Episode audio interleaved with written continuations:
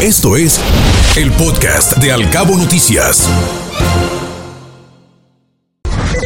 Locales. Hasta cuatro accidentes diarios atiende el cuerpo de bomberos de San José del Cabo. Los tramos más peligrosos son el Zacatal, San José Viejo, San Bernabé y Las Veredas, según lo menciona el comandante del heroico cuerpo de bomberos, Josefino Omar Barreras y afectadas 15 hectáreas por la tala ilegal de árboles en el ejido Caduaño. Esta actividad no ha sido atendida por las autoridades correspondientes, así lo externó el presidente del comisariado ejidal, Ángel Ceseña.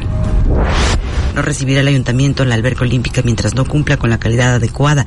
Se detectaron errores en plomería, infraestructura y electricidad, así lo indicó la síndica Alondra Torres y ponen a disposición de recursos humanos al director de Catastro de Los Cabos. Será hoy jueves cuando la renuncia formal de Daniel Fischer se entregue a la oficialía mayor y el cargo lo ocupará estos días Jacobo Enrique Pollorena, dijo el director general del gobierno municipal, Ariel Castro. Aún no hay ningún candidato a cargo del presidente de la Comisión Estatal de Derechos Humanos. La diputada Eufrosina López afirmó que Elías Camargo no podrá buscar la reelección.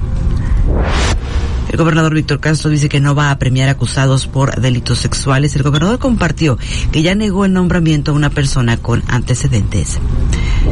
Se han registrado 44 casos de tuberculosis aquí en Baja California Sur. La secretaria de Salud, Jacil Flores Aldape, afirmó que se han descartado 90 y están en estudio otros 69. El COVID-19 transita a un estado endémico aquí en Baja California Sur. La Secretaría de Salud Estatal reportó una disminución en la incidencia de casos, así como hospitalizaciones y decesos. Escuche Al Cabo Noticias de 7 a 9 de la mañana con la información más importante de los cabos, México y el mundo por Cabo Mil Radio 96.3. Siempre contigo.